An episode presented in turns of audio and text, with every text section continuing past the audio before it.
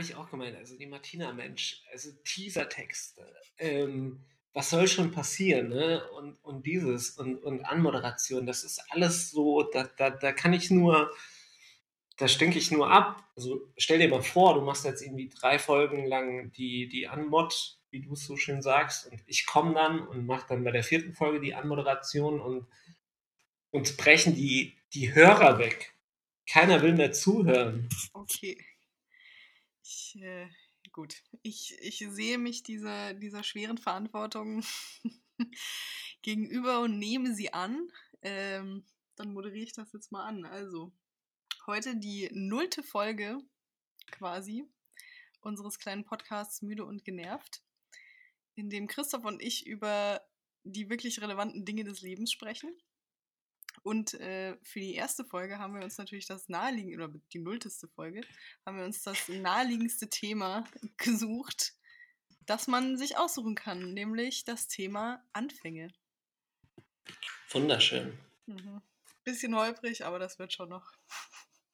Ja, ist eben die nullte Folge. Da mhm. kann sowas schon mal vorkommen. Mhm. Ähm, nee, fand ich gut. Und ähm, an der Stelle die Frage, wollen wir, hast du ein Random Rant, auch wenn es wahrscheinlich wieder kein Rant ist, aber hast du irgendwas, über das wir sprechen können? Äh, über das du sprechen möchtest? Nee, tatsächlich so direkt nicht. Ich überlege gerade, ob ich irgendwas habe. Hast du denn einen? Dann kann ich mal noch überlegen. Ähm, ich hätte einen, der ist aber tatsächlich äußerst random. Also der ist wirklich random. Der ist vielleicht sogar zu random, um in die Kategorie Random Rants zu fallen. Probier's. Aber ich kann trotzdem mal, ja, ich kann es einfach mal ähm, rausposaunen. Und ähm, zwar habe ich ja die letzten vier, fünf Tage in meiner alten Heimat Ludwigsburg verbracht. Mhm. Und äh, die Stadt ist. Bei den Badensern. Nein, das ist, oh Gott, oh Gott, das ist Schwaben. Echt? Das Ludwigsburg ist Schwaben? Okay. Ja, das ist Ländle das schöne Ländle. Ähm, Heiligsblechle. Ja, genau. Und äh, die Stadt ist wirklich in keinster Weise besonders, mal abgesehen von dem wunderschönen barocken Schloss und dem dazugehörigen Garten. Und, vielleicht der. von Mannheim liegt. Nein, das ist Ludwigshafen. Ach so, ich verwechsel die beiden immer. Ja. Okay, ähm, deswegen dachte ich nämlich wahrscheinlich auch Badenser. Das, das kann gut sein. Ja. Sorry an alle Badener, die gerade zuhören ich sage das mit ganz viel Liebe, Badenser. Da bin ich mir auch noch nicht so sicher. Also wollen Sie als Badenser oder wollen Nein, Sie als Badener? auf gar keinen Fall. Nein. Mein Kollege okay. ist, kommt aus Baden und da habe ich dann mal zum Spaß gemeint, ja, bist ja auch Badenser und ich wusste nicht, dass das quasi ähm, als Schimpfwort benutzt wird. Da war etwas blockiert. Ja. Aber warum machst du es jetzt trotzdem? Weil ich es lustig finde. Okay. Und weil ich finde, so lokale Pisackereien dürfen auch mal sein. Absolut, absolut. Also zu der will ich nämlich auch gerade ausholen. Sehr schön. Ähm, wo war ich stehen geblieben? Genau, ähm, die Stadt ist wirklich in keinster Weise besonders, abgesehen von dem barocken Schloss und dem dazugehörigen Garten und der Filmakademie Baden-Württemberg, die wirklich sehr bekannt und ähm, auch einige tolle ähm, ja, Produzenten Cutter oder was auch immer hervorgebracht hat. Also mhm. wirklich tolle Hochschule. Ähm, genießt, glaube ich, deutschlandweit einen, einen, sehr guten Ruf. Ohne mich da jetzt in der Szene wirklich auszukennen. Ich kenne nur die ähm, Hochschule München. ja, die ist, glaube ich. Die ist auch sehr äh, renommiert. Die ist auch sehr renommiert, aber ich glaube tatsächlich, dass die Film AK ähm, Baden-Württemberg ähm, noch ein Stückchen weiter oben in der Beliebtheitsskala oder was auch immer. Ähm, aber darauf will ich gar nicht hinaus. Ähm, was Ludwigsburg aber besonders macht, ähm, das ist allerdings nicht auf die Stadt nur bezogen, sondern auf den kompletten Landkreis Ludwigsburg, ist die, Achtung, Mülltrennung. Mm. Ein sehr deutsches Thema. Das stimmt. Und ich habe sogar zu dieser Mülltrennung im Kreis Ludwigsburg einen Zeitbeitrag gefunden, einen, einen Videobeitrag mit 20 Kommentaren. Okay. Ähm, das heißt, es ist schon ein gewisses Thema, es hat eine gewisse Brisanz. In ähm, Ludwigsburg gibt es nämlich keinen gelben Sack. Ganz kurz, es hat aber auch nur eine Brisanz, weil es in dem Bundesland spielt, in dem es die Kehrwoche gibt. Kommentar off. Ja, ja, ja, das wird wahrscheinlich der Fall sein. Ähm, jedenfalls gibt es in Ludwigsburg keinen gelben Sack. Why? Punkt. So, ähm, es wird noch spannender, weil es gibt eigentlich auch äh, so gesehen keine, keine blaue Tonne, ähm, die wir hier in die, oder in die wir hier genau in die wir hier Papiermüll stecken. Okay. Ähm, in Ludwigsburg wird stattdessen nach flach und rund sortiert. So. Äh, hat sich das ein Waldorfschüler ausgedacht oder? Ich weiß es nicht. Ich konnte jetzt auf die Schnelle nichts herausfinden, äh, auf wen das zurückgeht. Ähm, ich habe mir sagen lassen, aufgrund eines Beitrags in den Stuttgarter Nachrichten, der allerdings schon ähm, zweieinhalb Jahre alt ist, dass ähm, ein gewisser Tillmann Hepperle der neue Leiter des kreiseigenen Abfallbetriebs AVL ist und derjenige sein könnte, der die bekannte Rund- und Flachtonne reformiert oder abschafft. Das scheint er bisher noch nicht getan zu haben, ähm, denn an diesem besagten Wochenende, wo ich jetzt eben in Ludwigsburg war, ähm, gab es diese Mülltrennung noch. Ähm, also flach, kurz nochmal zur Erklärung, ist eigentlich alles, ähm, was man eben flach machen kann, zusammenfalten kann. Sprich mhm. der Pizzakarton, die Zeitung und so weiter und so fort. Also eigentlich ist das sowas wie der Papiermüll. Und rund ist alles mit Volumen, also Konserven, ähm, ähm, Verpackungen etc., etc. Aber was ist mit Knisterfolie? Die ist nämlich flach und sie ist Plastik. Ähm, ich würde vermuten, die geht in die flache Tonne. Also ja, sprich, das, ist total, das ist doch total der Bullshit. Du musst ja Papier und Plastik dann wieder trennen. So, mich darfst du dazu nicht fragen. Äh, ich habe das als, als, als, guter, als guter Bürger des Landkreises einfach nur dem gefügt, ohne es zu hinterfragen. Okay. Aber ähm, wahrscheinlich, wahrscheinlich gibt es einen, einen Ratgeber, ähm, einen Online-Ratgeber, was wo reinkommt. Ähm, vielleicht kann man da sogar einfach Suchbegriffe eingeben und erhält dann quasi den richtigen die richtige Tonne. Das klingt auch so ein bisschen so nach so einer Idee, die Homer Simpson hatte, als er mal kurzzeitig den, den äh, Müll, die Müllabfuhr in Springfield innehatte. Definitiv treffend. Definitiv treffend. Ähm, ich habe hier eine, eine Seite auf der Seite von ähm, der AVL Ludwigsburg, dem AVL, ähm, weiß ich jetzt nicht, ähm, kurz, da wird, ah, okay, das ist sehr verwirrend. Ähm, also es gibt eine Biotonne, es gibt eine Restmülltonne, es gibt eine grüne Tonne flach und es gibt eine grüne Tonne rund. Ähm, die grüne Tonne flach, ähm, da steht hier als Subline die Tonne für Papier und Co. Die grüne Tonne rund ist eben die Tonne für Verpack Verkaufsverpackungen. So, und ähm, die grüne Tonne rund, was darf rein? Leere oder löffelreine Verpackungen aus Kunststoff, zum Beispiel Joghurtbecher etc., aus Glas, zum Beispiel Weinflaschen, Marmeladengläser. Das ist nämlich übrigens auch noch ein, ähm, eine Besonderheit. Es gibt in Ludwigsburg keinerlei Altglascontainer, sondern Glas wird eben in diese grüne Tonne rund entsorgt. Okay. So. Und in die grüne Tonne flach ähm, darf eben Papier, zum Beispiel Zeitung, Pappe und Kartonagen, saubere Verpackungsfolien aus Kunststoff und Plastiktüten, Styropor aus Verpackungen. Äh, nicht rein darf hingegen Kassenzettel, Fahrkarten, Parkscheine, Bücher mit festem Einband, Backpapier und Fotos. Ich glaube, der, der eine Hörer, den wir gerade haben, ist jetzt eingeschlafen. Dann sind wir eben ein Podcast, der zum Einschlafen gehört wird. Das ist vollkommen genau, fein. Der nicht offizielle Einschlafen-Podcast. Passt ja auch zu müde und genervt. Also wenn ja, du müde total. und genervt bist, dann würdest du gerne einschlafen? Also, das war eigentlich mein, ähm, mein Random Rant. Sehr schön. Aber äh, also das ist so ein Kuriosum, was ich irgendwie gut finde zu wissen. Schön. Dann, Ja. dann freut es mich, diesen, ähm, mit, mit, diesem, mit dieser Info deinen Horizont erweitert zu haben. Ja. Sehr. Na. Gut. Und jetzt? Fangen wir mit dem eigentlichen Thema an.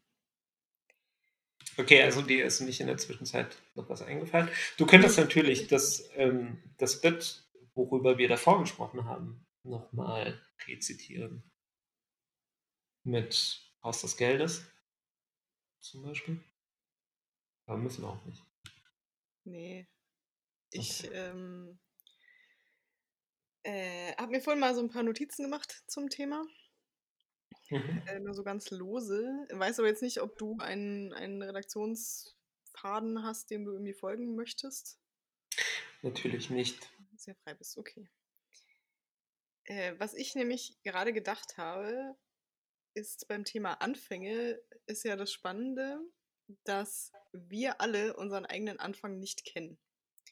Im Mhm. Sinne von, keiner von uns kann sich an seine eigene Geburt erinnern. Das ist vermutlich auch gut so. Aber es ist doch irgendwie schon schräg, dass wir die ersten zwei, drei Monate unseres Lebens faktisch nicht abrufen können. Ja, durchaus. Beziehungsweise, ich war gut, vielleicht schon, äh, wenn du jetzt irgendwie ein schlimmes Trauma hast oder so, das ist dann schon eine Erinnerung, die dann vielleicht irgendwie sich festbrennt, aber so ansonsten ist es, wissen wir nicht, wie wir angefangen haben. Die Frage, die ich mir gerade stelle, ist, wissen wir das zu keinem Zeitpunkt? Oder wissen wir das, sagen wir mal, bis wir,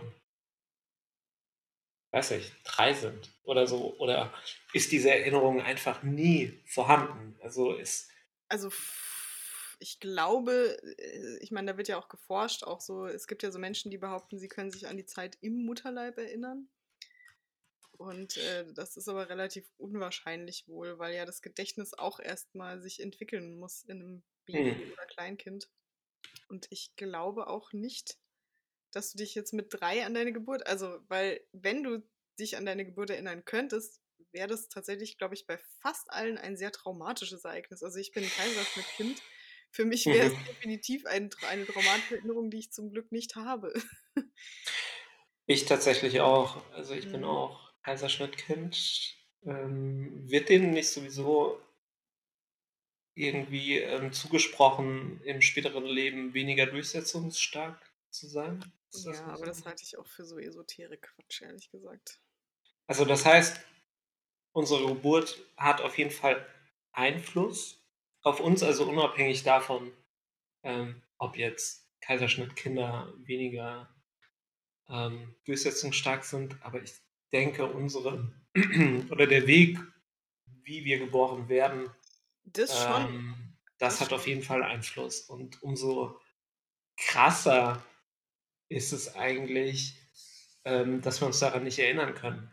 Ähm, vielleicht ist es wirklich besser, äh, aber man, man, man liest ja auch so viel über auch pränatale ähm, Geschichten oder besser gesagt Traumata, die auf die pränatale Phase zurückgehen. Ähm, Ja, aber das, ja, das, sind ja, das sind ja keine bewussten Dinge. Also, ähm, Nee. das, das, das, das glaube ich schon, also dass du ja auch Schädigungen davon tragen kannst im Mutterleib und so weiter, aber Hm. das sind ja keine E- Erinnerungen in dem Sinne. Nee, aber es wird ja dennoch irgendwie in irgendeiner Form gespeichert. Also ein Traumata ist ja kein Traumata, wenn du es, ähm, Ein Trauma. ja, also wenn du, wenn du es nicht irgendwie wahrnimmst oder wenn du ähm, keinerlei Erinnerung daran hast. Also natürlich hast du keine, keine Erinnerung im eigentlichen Sinne, aber es wird in deiner DNA in irgendeiner Form abgespeichert. Und ähm, das Ja, hat. Einfluss auf dein, dein weiteres Leben. Und das finde ich so interessant, dass ähm, es eigentlich was, was viel Stärkeres gibt als eine Erinnerung. Ähm, oder besser gesagt, dass es Dinge gibt, an die wir uns nicht erinnern können, aber die dennoch einen so krassen ähm, und so krasses Ausmaß oder so krasse Auswirkungen auf unser Leben haben, äh, das ist schon ziemlich, ziemlich abgefahren. Äh, ich hatte gerade einen interessanten Artikel gefunden, der besagt, dass ähm, die Fähigkeit, sich an Dinge zu erinnern, laut Studien wahrscheinlich frühestens, also wahrscheinlich frühestens mit 18 Monaten ausgebildet Mhm. ist. Das ist Und relativ spät. ja, ja. Ähm, dann ist allerdings ein, ein Bild, ein Stockfoto von äh, einem Kindergeburtstag offensichtlich abgebildet. Und ähm, da steht drunter, die meisten Menschen erinnern sich nicht an Dinge, die vor dem dritten Geburtstag passiert sind. Was wiederum Mhm. 36 Monate ähm, macht. wenn Naja, ist ich- wahrscheinlich auch unterschiedlich. Ich meine, Menschen haben ja auch unterschiedlich scharfe Gedächtnisse. Ja. So. Also ich kann für meinen Teil sagen, dass ich puh, wirklich Schwierigkeiten habe, die erste Erinnerung zu fassen. Mhm. Ähm, ich weiß, dass ich mit meinen Eltern im Sommerurlaub, ich meine, das müsste 1991 gewesen sein, in Österreich war. Ähm, oder vielleicht war man gar nicht in Österreich. Jedenfalls kann ich mich an das Haus, das wir dort bewohnt haben, erinnern. Ähm, das war ein sogenanntes nur Dachhaus. Also das ist Ach so, ja, die Dinger kenne ich.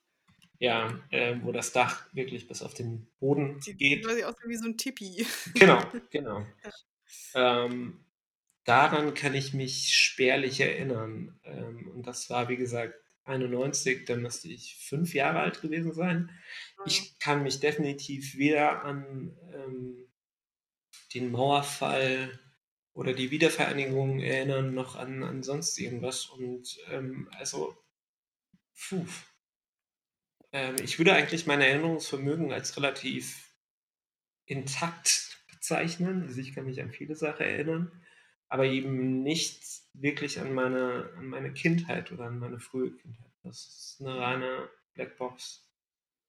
Ja, also bei mir geht schon so mit dem Kindergarten los, glaube ich, so mit drei. Das ist so, da kann ich mich schon an Uh. einige Sachen erinnern, tatsächlich. Stimmt. Jetzt, wo du sagst, Kindergarten ist tatsächlich auch ein bisschen präsent. Merke ich gerade.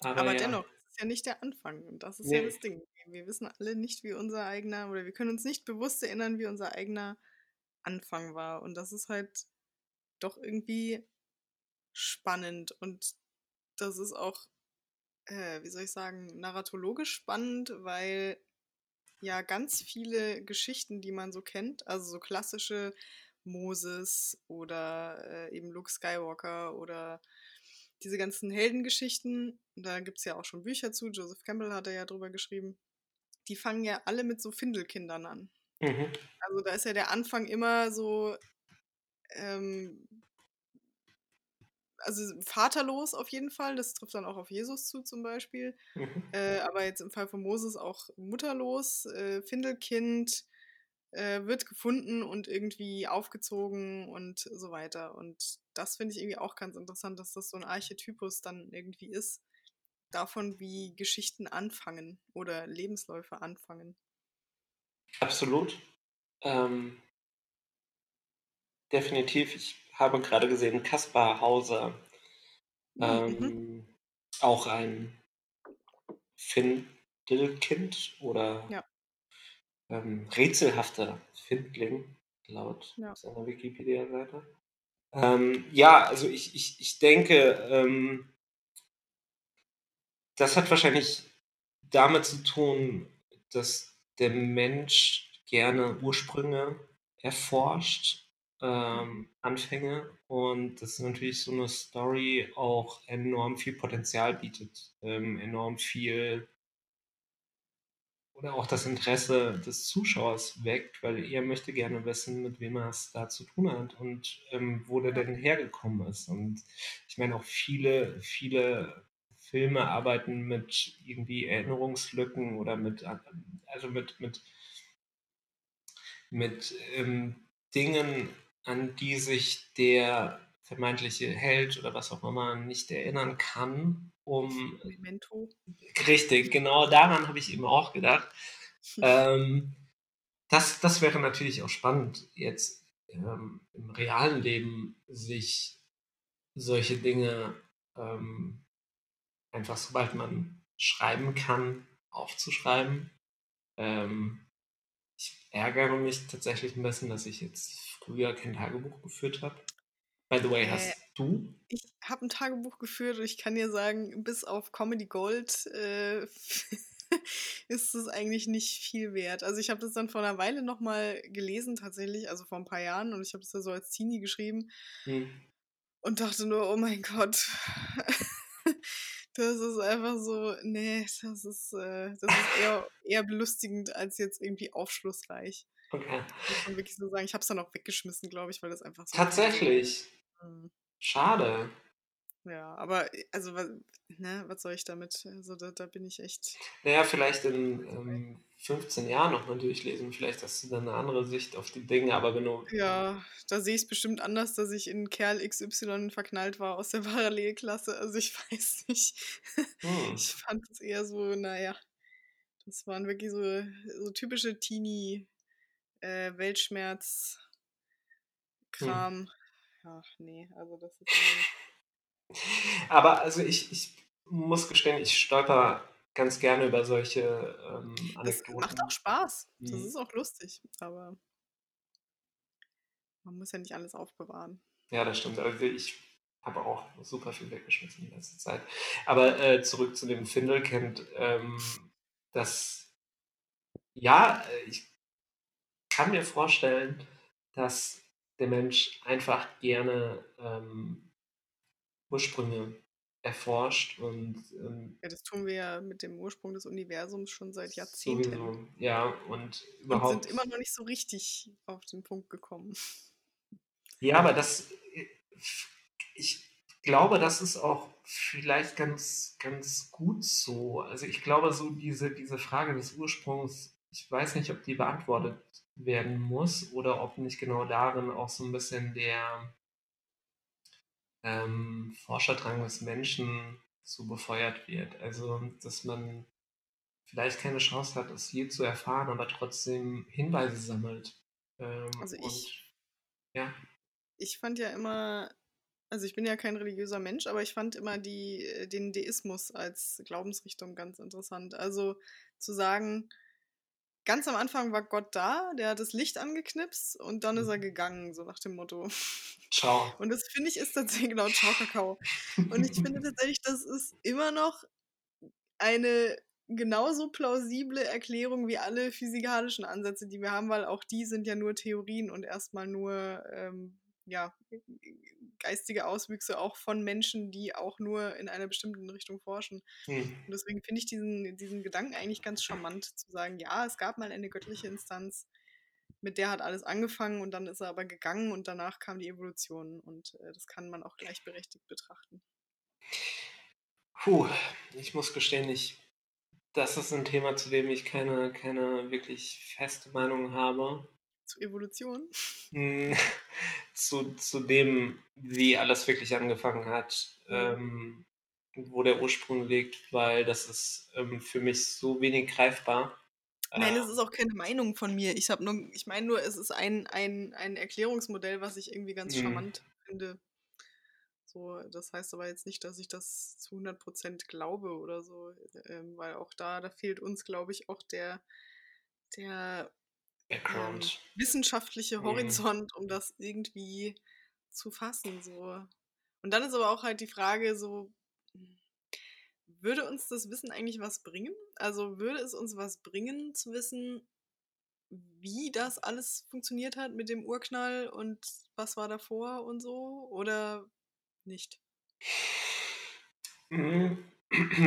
Ich glaube, das zu beantworten oder um das zu beantworten, bräuchte man auch einen wissenschaftlichen Background.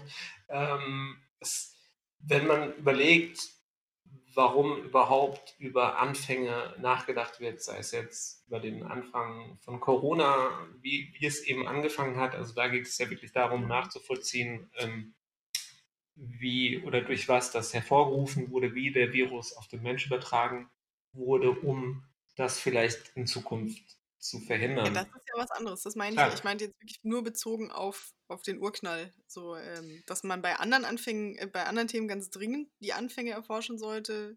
Aber vielleicht, vielleicht, und, und deswegen habe ich davon gesprochen, vielleicht bietet das, also die Erforschung des Urknalls oder was auch immer, ähm, genau dieses Potenzial eben auch, dass man ähm, daraus Schlüsse ziehen kann für, ich weiß nicht, also Dinge, die in der Zukunft liegen. Also um,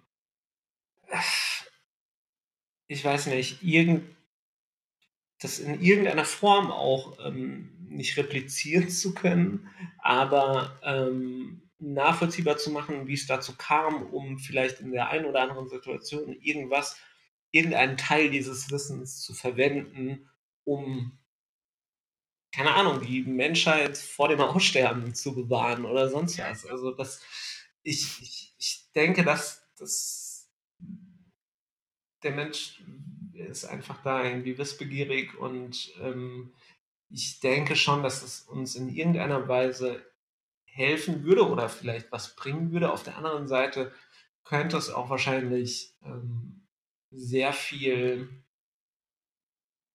hm, sehr viel, also es birgt eine Menge Konfliktpotenzial, glaube ich. Ähm, und Die Frage ist, ob man es überhaupt abschließend, weil ja. alles, was man diesbezüglich tun kann, wird immer bis zum gewissen Grad Theorie sein und eine Theorie, die man tatsächlich auch kaum beweisen kann, weil mhm. man ja nicht die, die Umstände nachstellen kann, sozusagen. Ich weiß ja nicht, was die in CERN so veranstalten, aber ich denke mal, so weit ist es dann doch noch nicht, dass sie das irgendwie emulieren können. Insofern, ähm, ja, immer ein, ein Fragezeichen wird da immer bleiben. Und ich denke auch, das ist gut so. Ähm, ich denke, das sind dann die Diskussionen vielleicht auch, die uns vielleicht ein bisschen weiterbringen, aber ähm, äh, verschiedene Theorien zu einem Thema sind ja eigentlich, ist ja die Grundlage auch so ein bisschen für, für eine gewisse, ich will nicht sagen Streitkultur, aber für, für Diskussionen und, und auch überhaupt ähm, ist das ja eigentlich der Anlass, um zu forschen oder weiter zu forschen. Und ähm, mhm. ich bin auf jeden Fall gespannt, ob wir da in, den, in, den, in der Zeit, äh, die wir jetzt noch erleben dürfen, irgendwelche Schritte machen, ähm, ob es irgendwelche Enthüllungen gibt. Ich überlege gerade, ob ich den, den letzten Schritt, also irgendwie in Richtung, ich, ich hatte letztens was über Dinosaurier gelesen, was wohl letztens rausgekommen ist. Hast du dir mal wieder ein Yps-Heft gekauft? nicht ganz, nicht ganz. Ähm, du kannst gerne noch was zu den Anfängen äh, erzählen, während ich hier versuche, den Artikel ähm, zu finden, wenn du magst, oder den, den ähm, noch was zum, zum Urknall zum Besten geben. Ich als äh, bekannte Astrophysikerin. Genau.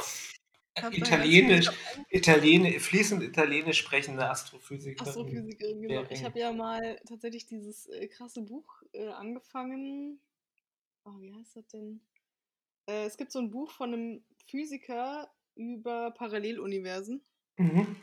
Ich glaube, Brian Green, wenn mich nicht alles täuscht. Mhm. Äh, und das ist super geil gemacht, weil er das tatsächlich so schreibt, dass man es auch als Laie irgendwie so ein bisschen verstehen kann. Mhm. Aber trotzdem musste ich nach 50 Seiten dann irgendwie abbrechen, weil das einfach, das ist einfach, ich habe bei solchen Themen auch immer so, ich kriege da ganz schnell so Beklemmungen, ähm, wenn ich mir vorstelle, dass wir auf einem Gesteinsball äh, durch das All fliegen. Und also das finde ich irgendwie so ganz, da kann ich mir nicht zu viel Gedanken drüber machen, das erschlägt mich dann so ein bisschen. I know. Also, ja, ne? Ich, ich kenne das und so geht es mir eigentlich auch beim Urknall. Also überhaupt mhm. mir die Frage zu stellen, wie ist denn das entstanden? Also wie ist unsere Existenz entstanden? wie ist alles entstanden, womit wir uns gerade auseinandersetzen oder auseinandergesetzt haben in der Vergangenheit, das ist, also das übersteigt einfach ähm, meine kognitiven Fähigkeiten ähm, zu denken. Aber Stichwort Paralleluniversen. Ähm, wie heißt der, der Autor? Ich meine Brian Green. Brian Green, okay. Ähm, und das Buch heißt Oh, frag mich nicht. Ähm, The Hidden Reality. ja, genau. Ja, ja. Das habe ich mir damals gekauft, äh, weil ich VOA gesehen habe und da geht es ja auch um Paralleluniversen. Mhm. Das fand ich irgendwie sehr spannend. Ja, also das, äh, das, das ist tatsächlich was. Du Ähm, könntest übrigens äh, nochmal kurze Side Note, du könntest nochmal versuchen, äh, dein Mikro doch nochmal ein bisschen leiser zu stellen. okay. Weil es knistert nur dann, wenn die Ausschläge auch hoch sind. Hm, let's see. Und ich kann dich ja im Nachhinein dann wieder hochfahren. Äh. Okay, ich probiere es mal. Mhm. Wie sieht es jetzt aus? Ist ein bisschen besser. Ja, das Komische ist, ähm, wie kann ich denn mein Mikro leiser stellen? Das geht doch Ich glaube, eigentlich. das geht gar nicht. Ja, Also das. beziehungsweise es geht dadurch, dass du halt den, den, die Lautstärke am PC, glaube ich, leiser stellst. Ich bin aber da auch kein Experte, weil ich ja mit sowas nicht Hm. aufnehme normal. Okay, kleinen Moment. Aber jetzt gerade klang es gut. Okay, dann bleiben wir einfach mal so, bevor wir jetzt Ja. irgendwie wieder was schlimmer machen. Ähm, Paralleluniversen. Ähm, also tatsächlich, darüber mache ich mir furchtbar gerne Gedanken. Ich auch. Ähm, so, aber eher so in Vor allem Richtung. betrunken. Oh, nee, das. Hm, ja, vielleicht ab einem bis zu einem gewissen Pegel. Danach setzt, glaube ich, auch das aus. Ähm, also eher so in Richtung Butterfly-Effekt. Ne? Also was, Mhm. was, ähm, welche Entscheidungen oder ja, was, welche Entscheidungen haben dazu geführt, dass du heute so lebst, wie du lebst? Und Ja. ähm, ich versuche mir vorzustellen, zum Beispiel, was passiert wäre, wenn ich damals irgendwie so oder so gehandelt hätte. Mhm. Ähm, natürlich finde ich darauf keine Antwort, leider. Aber es fasziniert mich, darüber nachzudenken und ähm, welchen Einfluss auch vielleicht die kleinste Entscheidung, also eine Entscheidung, die du überhaupt nicht, nicht mal bewusst triffst, ähm, auf dein Leben haben kann. Und ähm, auch das erschlägt mich hin und wieder, wenn ich zu lange, Ja. zu abstrakt darüber nachdenke. Aber ich hatte ähm, letztens wieder mal meinen Baseball-Podcast gehört. Und ähm, auch die müssen sich gerade mit anderen Themen beschäftigen, weil kein Baseball aktuell.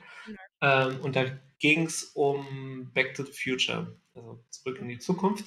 Ähm, nämlich darum, dass im zweiten Teil, meine ich, ähm, der Protagonist oder der junge Protagonist dann ähm, ein Buch bekommt mit sämtlichen Ergebnissen der nächsten, was weiß ich, wie viele Jahren. Also mit sämtlichen Sportergebnissen. Mhm. So. Ähm, das ist die Ausgangslage. Ähm, natürlich könnte man meinen, der Typ denkt sich, ja geil, ich gehe morgen in ein Wettbüro und wette auf diese Ergebnisse Mhm. oder auf diese Events. Ähm, es scheint wohl, also im Podcast wurde gesagt, ich, ich kenne den Film oder den zweiten Teil tatsächlich nicht, ähm, wurde gesagt, dass der Protagonist erst in zwei, oder zwei Jahre später die erste Wette platziert. Statt Okay. direkt am nächsten Tag oder was auch immer. Und ähm, die Frage war, die die beiden besprochen haben, ab wann du denn eigentlich mit deiner bloßen Anwesenheit und mit, deinem, mit deiner Existenz und mit deinem Wissen oder sowas die Zukunft so veränderst, dass diese Ergebnisse nicht mehr eintreten. Mhm. Ähm, weil ja auch du selbst als, keine Ahnung, wenig einflussreicher Mensch trotzdem vielleicht einflussreichere Menschen irgendwie beeinflusst. Ähm, also deine Existenz hat einen gewissen Einfluss auf alles. Ähm, Das vielleicht, ist ja so, so ein bisschen die self-fulfilling prophecy dann. genau, wie, wie würde, vielleicht würde es ohne uns beiden, ohne uns, ohne uns, ohne uns beide, ohne uns beide, ähm, kein Corona geben. Christoph denkt über Grammatik nach. Äh, okay, das halte ich jetzt für eine sehr gewagte These. Das, das ist auch keine These, das ist nur eine, nur eine, ähm, nur eine Frage. Also wir sind ja eigentlich genauso verantwortlich für alles wie alle anderen auch. Hm, nee, das würde ich nicht sagen. Also wir leben trotzdem ja noch in Gesellschaften, wo bestimmte Menschen Entscheiderpositionen haben in der Politik oder auch in der Wirtschaft, Ja. die durch ihre Entscheidung viel, viel, viel krassere Konsequenzen hervorrufen als jetzt du und ich. Also da würde ich schon nochmal unterscheiden, weil das würde ja bedeuten, dass wir alle für alles verantwortlich sind. Das würde ja im, im, End, im Ende bedeuten, dass äh, irgendeine random Person für den Mord an XY verantwortlich ist, statt der Mörder, der es faktisch begangen hat. Also das finde ich ganz schwierig. Ja gut, ein, ein Mord ist eine isolierte Tätigkeit, die ein Mensch vornimmt. Und Ja, gerade bei, bei, ja, bei. Corona, bei Corona ist es ja so, dass es eine Infektionskrankheit ist, die sich verbreitet. Ähm, natürlich könnte man jetzt argumentieren, da wir beide bisher Corona nicht hatten, haben wir nichts dazu Zumindest beigetragen. wissen wir es nicht. Genau. Ähm, ich ja, glaube, wir könnten da jetzt auch einige Zeit darüber sprechen. Ich nicht. Ähm, nicht über Corona, nicht zu dieser Zeit. Nein.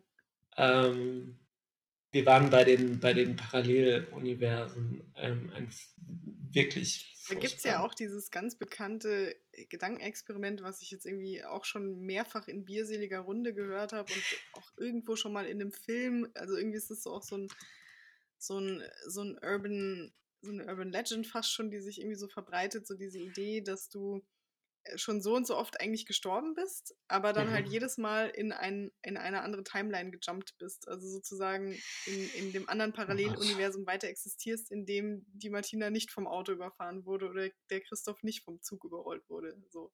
Gott. Und das ist äh, auch so ein ganz weirdes Gedankenexperiment, wenn man das mal so aufmacht. Voll.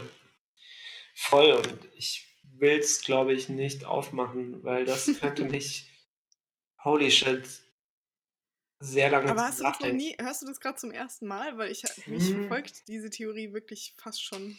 So in der Form glaube ich nicht. Ähm, was ich häufiger mache, ist ähm, mir vorzustellen, wie denn, ähm, was, der, was, was der Christoph macht, der jetzt vor 15 Jahren ähm, nicht diese eine Nachricht an seine anschließend langjährige Ex-Freundin geschickt hat. Okay. Ne? Also wie, wie Also mehr so deine persönliche Timeline, nicht im Sinne von Paralleluniversen, sondern dein, deine Entscheidungshorizonte sozusagen. Ja, also das, das, das würde mich, ähm, das interessiert mich schon, ähm, was nicht heißt, dass ich, dass mich nicht auch irgendwie Paralleluniversen interessieren. Aber wenn wir jetzt schon beim Thema sind, äh, von wegen, ähm, es gibt mehrere Versionen von uns und wir springen vielleicht immer in die, die gerade noch äh, lebte sozusagen. Ähm, und weil wir ja vorhin auch schon drüber gesprochen haben, dass wir uns alle nicht an unseren eigenen Anfang erinnern können, also an den physischen Anfang. Äh, auch die Frage, die ich mir auch immer mal wieder stelle, ist, wann habe ich eigentlich angefangen, ich zu sein? Also wo fängt meine Identität, mein Charakter an, der zu sein, der er ist? Also natürlich immer mit Schwankungen. Ich meine, wir Mhm. verändern uns alle. Wie gesagt, Teenie-Mädchen, äh, habe ich jetzt wenig mit zu tun. Aber so grundsätzlich, einfach so, wir haben ja so grundsätzliche Charakterzüge und so eine grundsätzliche Identität. Und da frage ich mich auch immer, wann, wann habe ich eigentlich angefangen, ich zu sein? War das dann Post-Teenie-Zeitalter, als mein Gehirn endlich fertig gebaut war, sozusagen? Oder war es schon davor? Weil manchmal, wenn man sich so an sich selbst erinnert oder auch alte Sachen von sich liest oder sieht, denkt man, was ist das eigentlich für eine Person? Also man, Hm. man relatet irgendwie gar nicht mehr zu diesem Menschen oder fühlt sich gar nicht mehr identisch mit dieser Person. Und ähm, das finde ich auch irgendwie total spannend, sich zu überlegen, wo habe ich eigentlich angefangen? Ja, also der, ich, ich muss gestehen, dass ähm, ich mich immer noch sehr relate zu diesem Menschen oder zu diesem Christoph, der vor, keine Ahnung, 20 Jahren existiert hat. Ähm, Okay. der natürlich irgendwie sehr viel sich sehr geändert hat ähm, und sich hoffentlich auch irgendwie weiterentwickelt hat. Ähm, dennoch ist das schon eine gewisse, also kann ich mich damit noch identifizieren. Also es ist nicht so, dass es für mich, wenn ich irgendwie mich auf alten Bildern sehe oder irgendwas von mir wiederentdecke, was ich damals gemacht, getan habe, dann natürlich schmunzel oder muss ich schmunzeln, muss ich oder kann ich das irgendwie abtun oder rolle mit den Augen und denke mir, mein Gott, was hast du für ein, für ein, für ein Depp oder ja, Dulli. Ähm, aber irgendwie, das betrachte ich einfach einfach als, als Teil meiner Identität und hat mir in gewisser Weise ähm, vielleicht dann im weiteren Prozess, ähm, was heißt geholfen, aber es ist halt alles irgendwie ein, ein Prozess und ähm, für mich ist halt viel, viel wichtiger dann, was habe ich daraus gelernt oder was habe ich daraus gemacht ähm, und welche Entscheidungen habe ich vielleicht dadurch getroffen, ähm, durch dieses Wissen, dass ich damals ein Dulli war oder überhaupt sagen kann. Damals war ich ein Dulli, ähm, zeigt ja, dass man in gewisser Weise selbst reflektiert ist und ähm, sich selbst oder seine Identität nicht zu ja, zu ernst in Anführungszeichen oder halt eben, dass man hm, sagen kann, okay, das war jetzt eben Martina von vor 15 Jahren, aber Martina jetzt entscheidet sich eben anders, ist anders, hat ganz andere Erfahrungswerte. Ähm, und deine Frage kann ich auf jeden Fall nicht beantworten. Ich glaube. Ich glaube, die kann man auch nicht. Das ist eher so eine rhetorische Frage, mit der man sich mal so ein bisschen befassen kann. Ähm, ich denke, also es gibt so viele Dinge, die Einfluss auf dich und deine Persönlichkeit nehmen. Ähm, elterliche Erziehung, ähm, aber auch das soziale System oder die Gesellschaft, in der du aufwächst, ähm, ob du jetzt ähm, in Westeuropa oder Mitteleuropa oder wo auch immer aufwächst. Ähm, was ich glaube ich tatsächlich, was vielleicht so ein bisschen vernachlässigt wird, meine ich, wenn man solche Dinge betrachtet, ist die Zeit im Kindergarten. Hm. Ähm, weil dort halt wirklich diese, diese Sozialisierung ähm, beginnt oder anfängt oder wo man als Kind nicht, also ich will nicht sagen lernt, aber wo man eben sich das erste Mal sozialisieren muss, also im, im Verbund quasi mit anderen Gleichaltrigen und dort dann halt das erste Mal so ein soziales System oder Teil eines sozialen Systems so wirklich ist und dass man sich irgendwie eingliedern, integrieren muss und wo dann zum ersten Mal wirklich so soziale Prozesse stattfinden. Ich weiß nicht, ob das jetzt wirklich ich will nicht sagen, dass du da anfängst, du selbst zu sein, aber da geht, also da bist du dann halt, vorher bist du ausschließlich mit dir selbst und mit deinen Eltern, sagen wir mal, irgendwie beschäftigt. Und Geschwistern. Und Geschwistern unter Umständen. Äh, und anschließend wirst du halt in so einen, in so einen ähm, Kindergarten geworfen und plötzlich ähm, geht es los mit Teilen, sofern du das nicht irgendwie ähm, sofern du keine Geschwister, Geschwister hast.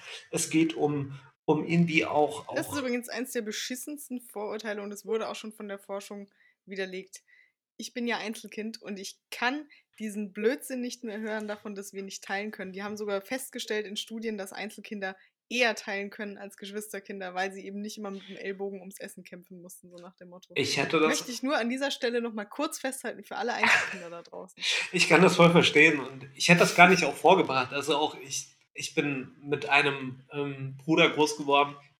Ich hätte aber, ich würde, würde niemals sagen, dass ich irgendwie besser teilen kann oder schlechter teilen kann. Ich, also keine Ahnung, ob.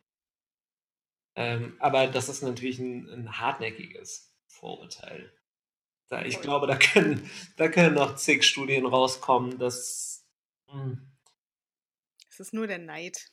Das ist nur der Neid von Geschwisterkindern, die halt immer Sachen teilen mussten. Ich, ich hatte nie das Gefühl, Dinge teilen zu müssen. Also was, was teilst du denn auch? Also was? Ja, schon. Also kommt drauf an, ich meine, kommt ja auch immer darauf an, wie, wie groß der Altersunterschied ist, aber bei so vielen in meinem äh, Freundeskreis, wo jetzt die Geschwister so zwei Jahre nur auseinander waren, war es schon oft so, dass halt Spielsachen zum Beispiel schon geteilt werden mussten. Mhm. Und das war dann manchmal problematisch. Also, ähm, bei mir und meinem Bruder sind auch nur zwei Jahre dazwischen. Ähm, ich hatte ich war gerade dabei zu sagen, ich hatte nie das Gefühl, dass ich ihnen was teilen musste, aber das kann ich definitiv nicht mit Gewissheit sagen. Ähm, allerdings habe ich mit meinem Bruder, der könnte jetzt auch was anderes sagen, einfach zusammen gespielt. Wahrscheinlich mit denselben Spielsachen und es hat mir sehr viel Spaß gemacht. Ähm, was ich sagen will, ist, also ich, ich habe das, glaube ich, nicht als Teilen empfunden, sondern eher als, man kann Dinge zusammen machen, ähm, was ja einen Mehrwert hat. Finde ich. Dann wart ihr, dann wart ihr ein sehr harmonisches Geschwisterpaar, weil Ja. ich, ich kenne da wirklich fast nur so Zeta und Mordio-Geschichten. Wenn meine, wenn meine Eltern das hören könnten, würden sie wahrscheinlich sagen, äh, Christoph, was redest du da für einen Unsinn? Aber ich muss Was sie, der Bub da schon wieder für einen Müll? ich muss sie mal fragen, ähm, wie das, also ich, ich glaube, wir waren schon ähm, sehr harmonisch. Also es gab selten, ich kann mich jetzt an keinen sehr krassen Streit erinnern. Aber Naja. das soll ja auch gar nicht das Thema hier sein. Ja, Entschuldigung, äh, ich schweife ab, aber Nein, das ist überhaupt kein Problem. Ich, ich versuche immer nur so, uns vorsichtig wie so ein Schäferhund quasi uns wieder auf die Weide des Hauptthemas zurückzulotsen. eine wunderbare Metapher. Ja, ne? Das ist super. Tatsächlich, also wie, die hast du jetzt gerade so, Ja.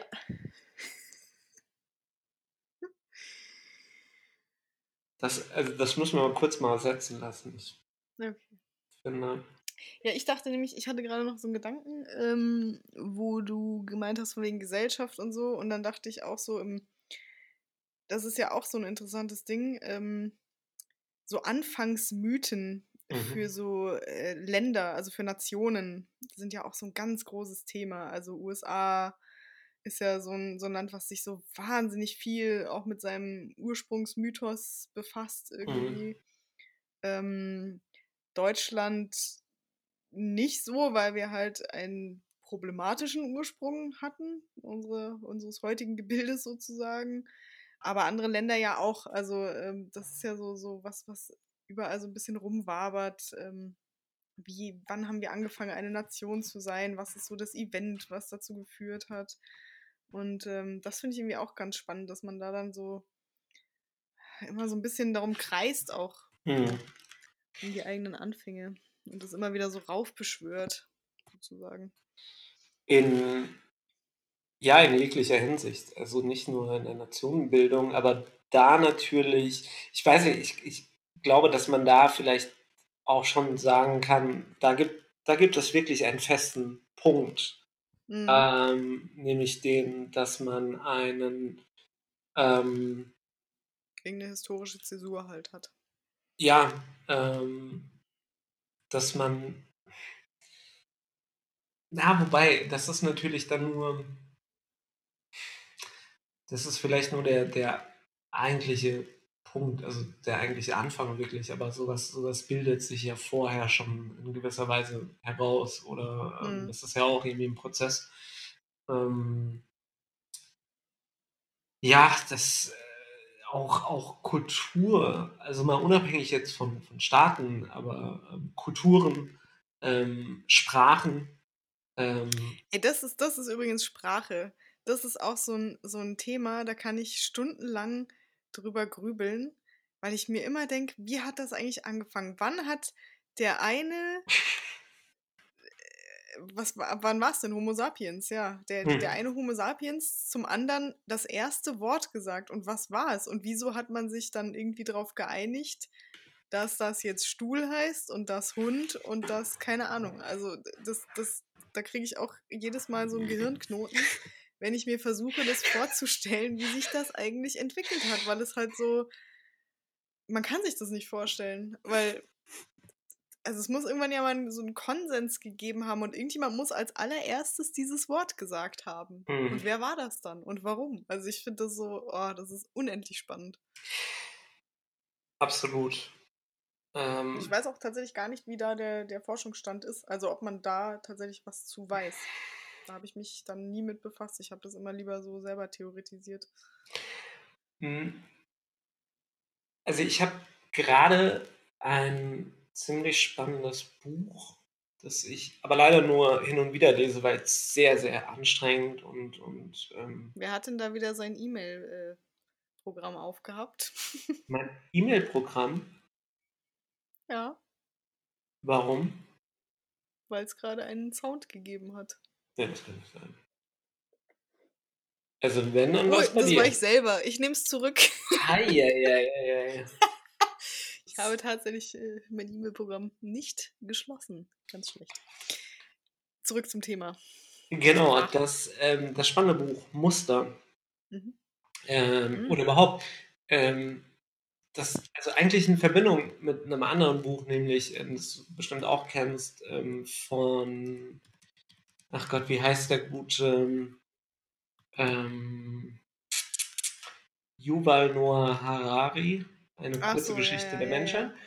Ja, ähm, der sagt, dass der Mensch sich eigentlich durchgesetzt hat als vermeintlich ähm, führendstes oder führendstes Säugetier. Führendes. Führendes, danke, Säugetier ähm, auf dieser Erde, ähm, weil, weil er eben ähm, Dinge, die gar nicht da sind, ähm, beschreiben kann. Äh, also ich bin mir jetzt gerade echt unsicher, ob ich das bei ihm gelesen habe oder in diesem anderen äh, Buch äh, Muster von Aber äh, das, das ist mir auch, also die, diese Theorie ist mir auch. genau. Was von dem Nasseri ist das? Ja, genau, von einem ehemaligen Dozenten. Ja, cool.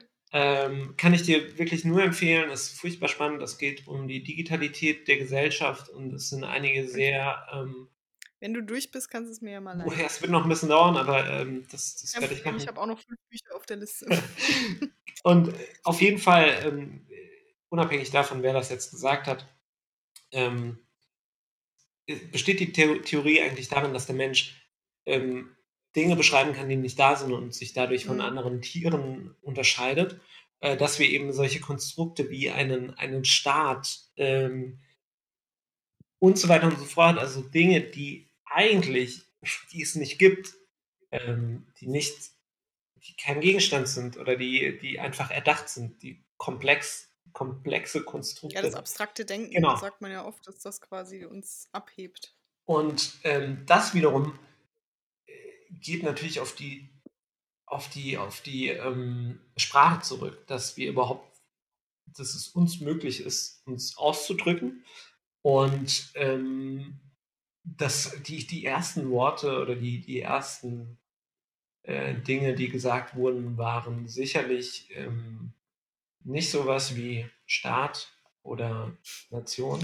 So, Das war eher so Hunger, ja, genau. Tier, ja, genau. Also Jagen. Es wird, es wird wahrscheinlich einen Zusammenhang mit der Jagd äh, Mhm. zu tun gehabt haben oder mit dem, mit dem Feuer. Das ist ja, also das ist definitiv eine, eine ähm, Theorie, die in dem Buch von Harari aufgegriffen wird, dass eben der Mensch dadurch, dass er das Feuer bändigen konnte, ähm, den ersten großen Evolutionsschritt gemacht hat ähm, und dass er sich da dann dadurch sehr große Vorteile verschafft hat gegenüber anderen Tieren, die das eben nicht konnten. Ähm, Ja. Weil so konnten sie sich im Dunkeln Licht machen und ähm, Dinge, Dinge auch kochen, etc. Äh, spannend, spannend, spannend.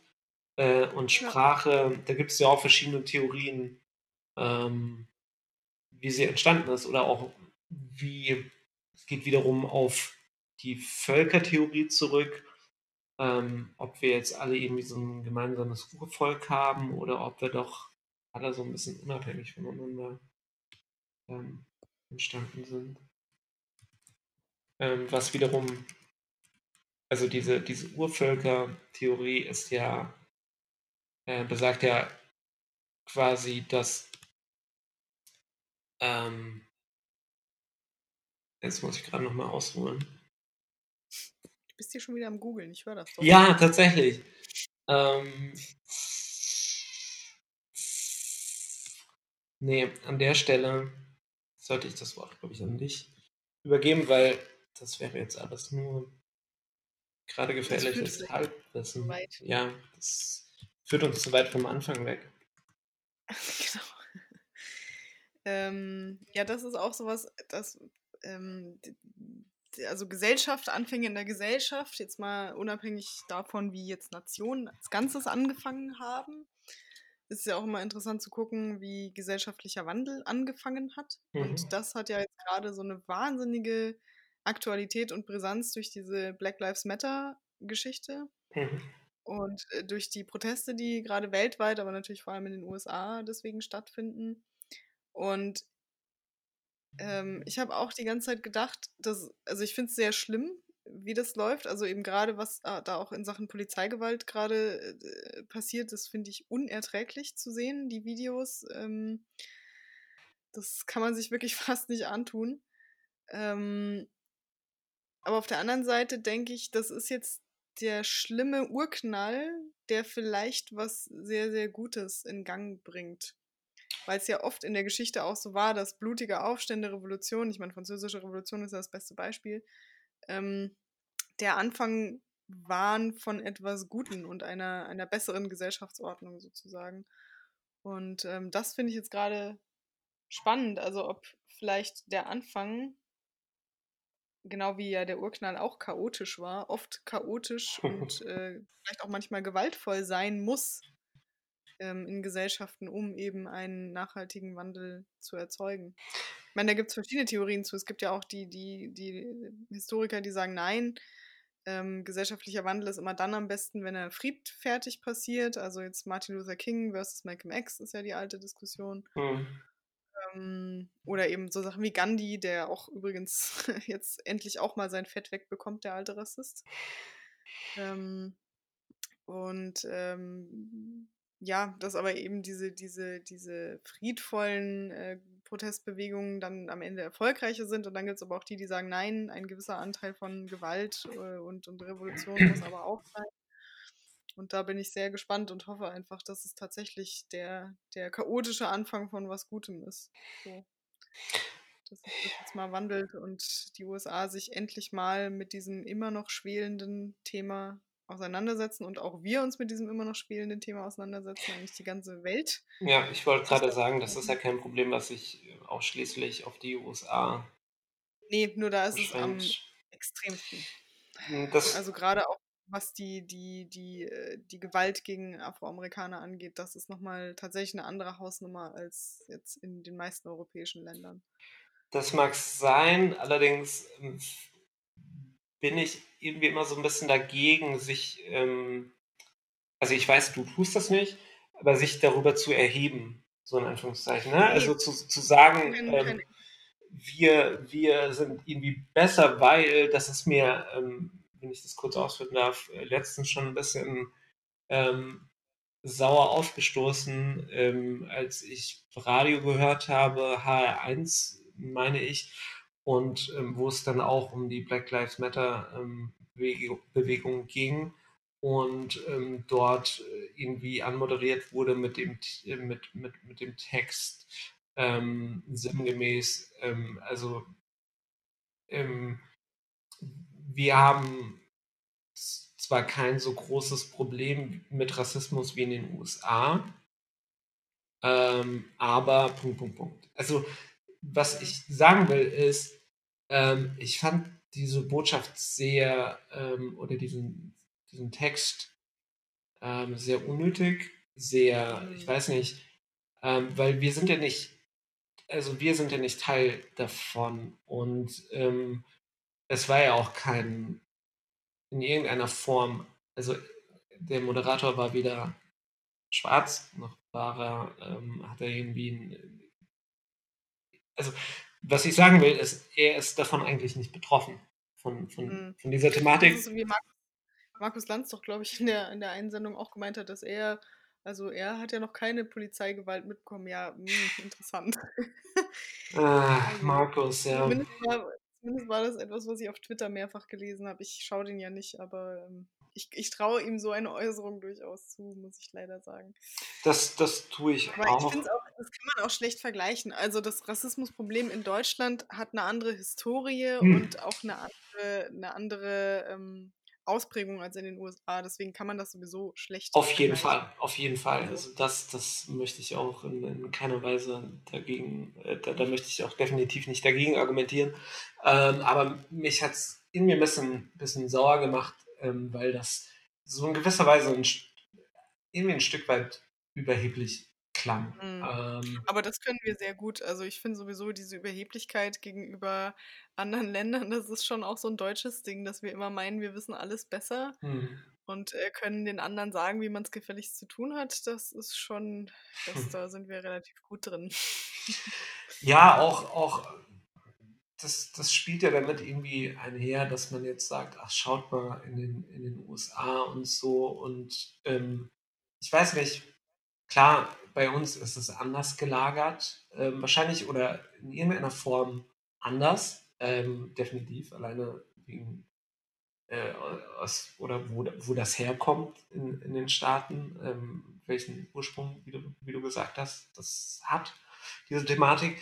Aber ähm, wir sind wahrscheinlich kein Deut besser mit dem, was wir machen. Also halt nur irgendwie in, in anderer Form oder in anderem, ah, ich weiß es nicht, in, in, in ich, ich, das Ding ist, wir wären wahrscheinlich ganz genauso, wenn wir die gleiche Geschichte mit Sklaverei etc. gehabt hätten. Also das ist ja das Ding. Ähm, wir haben halt diese Geschichte nicht, dadurch mhm. haben wir leicht reden oder können halt behaupten, wir würden es anders machen. Das ist so wie die Leute, die heute behaupten, ja, ich wäre ja damals im Widerstand mhm, gewesen. Mhm, genau. Äh, wo ich auch mal denke, mh, mm, natürlich wärst du das. Also was, was, was ich hoffe, ähm, ich bin da voll und ganz bei dir, was ich hoffe, dass man eben jetzt nicht zu sehr äh, hierzulande oder wo auch immer auf die USA zeigt und sagt, ey, ähm, was macht ihr da oder was, was passiert bei euch, sondern das zum Anlass nimmt, halt wirklich vor der eigenen Haustüre zu kehren ja. und, und zu schauen, wie man, ähm, wie man selbst auch damit, damit umgeht. Also wie man, also weil jeder von uns ist in gewisser Weise Rassist. Also man, man, es ist so, so tief in der Gesellschaft verankert, in, in, ja. in Rassen zu denken und diese Kategorisierung vorzunehmen, äh, dass du selbst darauf, also dass, dass du selbst auch nur ganz wenig Einfluss darauf hast. Ähm, aber das, also das finde ich eigentlich, das, das wäre sehr wünschenswert oder das würde ich mir wünschen, ähm, dass die Menschen ihre eigenen Verhaltensweisen dahingehend einfach mal überprüfen und zu schauen, okay, was ist überhaupt Rassismus? Wie ist der entstanden?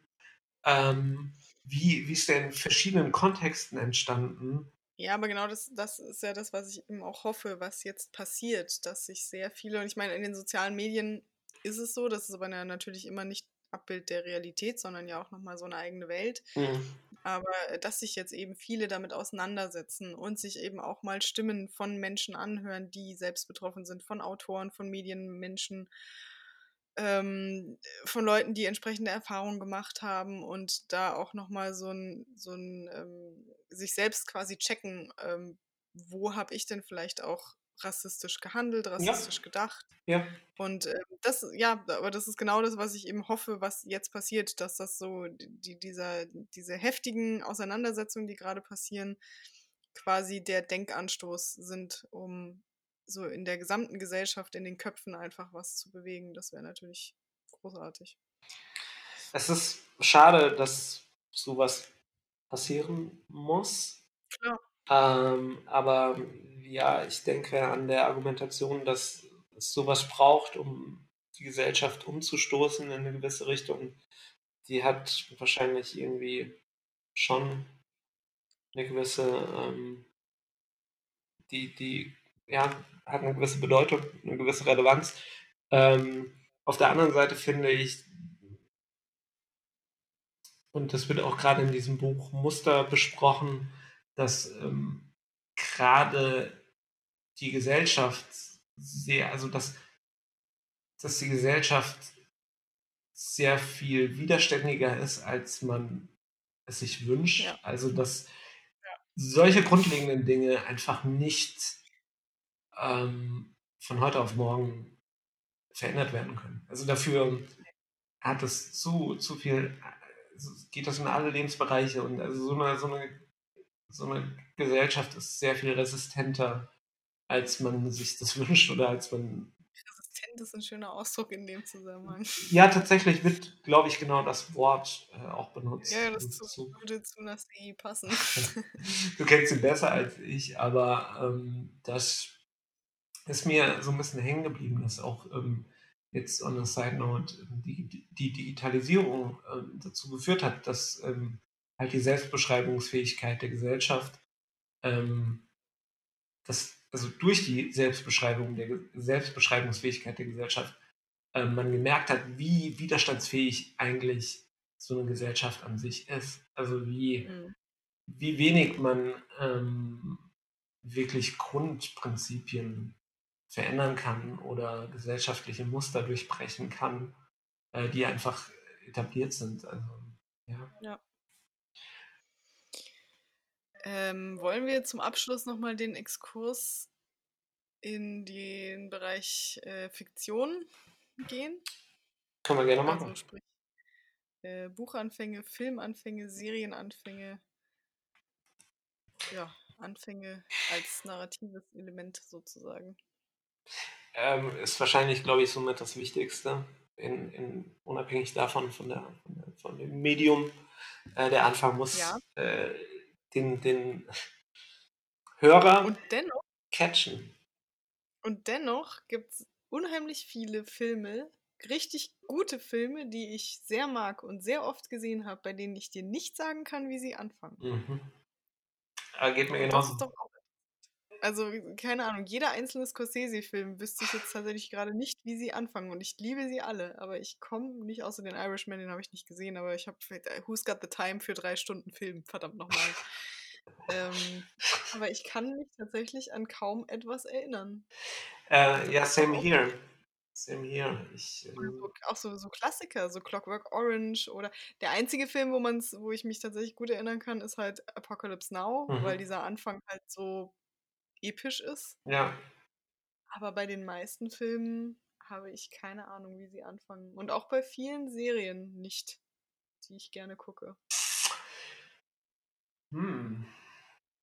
Also ich muss da mitgehen. Ähm, ich und erhöhe um, keine Ahnung. Und, genau, und erhöhe um, ich weiß noch nicht mal einen Film, das wäre jetzt auch gelungen, aber so aus dem Kopf heraus ähm, meine, meine Lieblingsfilme oder die Filme, die ich als meine Lieblingsfilme bezeichne, ich könnte dir auch nicht sagen, wie die anfangen. Und ähm, jedes Mal, wenn ich mir diesen Film wiederholt anschaue, zum x Mal, mhm. bin ich immer wieder überrascht und denke, ach, so fängt er an. Das ja, ne? wusste ich gar nicht mehr. Und das ist aber bei Büchern nicht ganz so. Ich finde, bei Büchern mhm. kann man sich eher an den Anfang erinnern. Ich glaube, ein Buch muss auch mehr Leistung ähm, am Anfang erbringen. Es ist vielleicht jetzt. Vor allem für uns ADHS-Kinder, ja. Ja, ich meine, bei einem Film, ähm, da bleibst du eher dran, äh, auch wenn dich jetzt der Anfang nicht unbedingt interessiert oder so. Also ähm, es ist einfach mit weniger Zeitaufwand verbunden und mit weniger in ein Buch musst du dich reindenken. Du musst irgendwie den Protagonisten spannend finden oder zumindest in irgendeiner Form äh, musst du dich in ihn reindenken können und so weiter und so fort. Ähm, ich glaube, ein Buch muss da wirklich mehr, mehr Sachen vollbringen als, als ein Film. Und ich glaube auch, dass es in der, ähm, in, in der, wie man Dinge erzählt, dass da doch Bücher und Filme einfach voneinander abweichen. Und da sind wir wieder bei Ilse Bill salzte nach und der Tatsache, dass dieser Satz mich nicht davon überzeugen würde, das Buch weiterzulesen. Ja, die Jury des deutschen äh, Buchverlages oder ja. wer auch immer diesen Preis verliehen hat, anscheinend doch. Ähm, ich fand, ich finde. Ähm, die doch gekauft. Günther ach, der hat, glaube ich, so viele Bücher, äh, so viele Preise gewonnen. Ähm, ja, aber, ich, aber bei Gras hatte man noch immer das Gefühl, der kriegt die Preise, weil er halt krass ist. So, weißt du? So wie es ja so manche Schauspieler und Regisseure gibt, die einfach immer die Oscars abräumen, weil sie halt der Name sind. nicht, weil sie wirklich besonders gut waren. Hm. Da hatte ich, da hatte ich schon manchmal so den Verdacht. Dafür muss ich gestehen, kenne ich ihn zu wenig. Oder mein, ja. Naja. Ja, ich also ich habe auch nur mal die Blechtrommel hätte ich lesen müssen in der Schule und habe mich dann geweigert, weil ich keine Lust hatte, Sätze zu lesen, die zwei Seiten lang waren. Du Das hast dich war- geweigert. Naja, wir hätten es für Deutsch lesen sollen. Ich habe es dann nicht gelesen. Es war jetzt nicht, also es war kein, kein, kein Buch, wa- was äh, zwingend notwendig war, aber Mhm. es war so ein Ja, lest das doch bitte. Und ich hatte keinen Bock. Das ist genauso wie ich Ulysses nie gelesen habe, weil ich das unerträglich finde. Äh, da werden jetzt viele Fans der Postmoderne aufschreien, aber das ist mir wahnsinnig egal. Das ist so, äh, nee, Hm. das hat mich jetzt nicht überzeugt. Ähm, jedenfalls, okay, dachte ich schon, du wärst ein, ein, eine wirklich große Rebellin gewesen und hättest dich.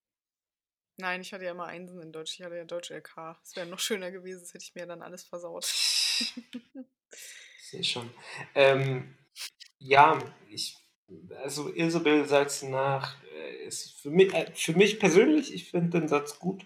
Ähm, ich finde da den einen oder anderen äh, ersten Satz von, von Kafka ein ähm, bisschen ähm, spannender. Mhm. Allerdings kann ich schon verstehen, dass diesem Satz eine gewisse Faszination ausgeht oder von diesem Satz und man gebannt ist weiterzulesen, einfach weil man ja wissen möchte, was es damit auf sich hat, mit so einer scheinbar ähm, bedeutungslosen Betrachtung, Perspektive. Ja. Hm. Aber hast du denn irgendeinen Buchanfang sonst, an den du dich jetzt erinnern kannst, wo du sagst, ja, da, das ist so ein markanter Buchanfang?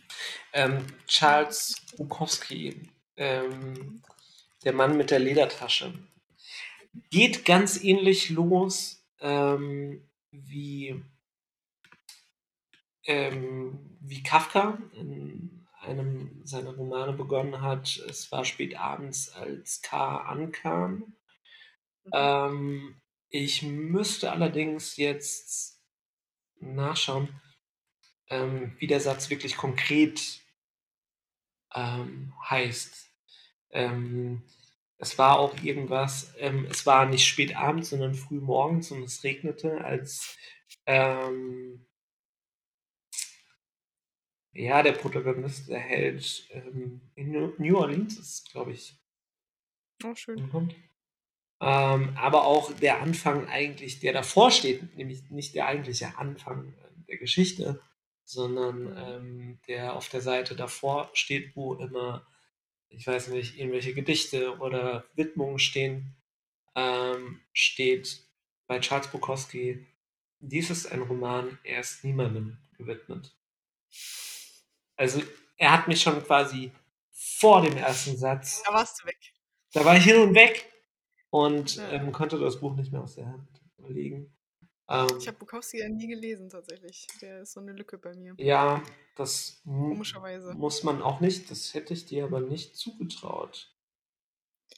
Ja, aber das ist, ähm, also trotz meines Studiums, was, ja- was ja den eigentlich fast, also fast schon einen zwingt, sich damit Mhm. auseinanderzusetzen, ist der immer an mir vorbeigegangen. Das ist irgendwie, der war auch bei uns in keinem Seminar irgendwie Thema oder so. Hm.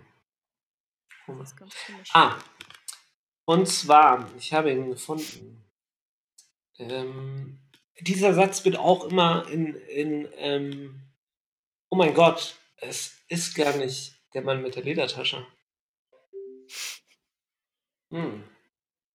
Seien Sie live dabei, wenn Christoph merkt, er hat ein komplett anderes Buch gelesen.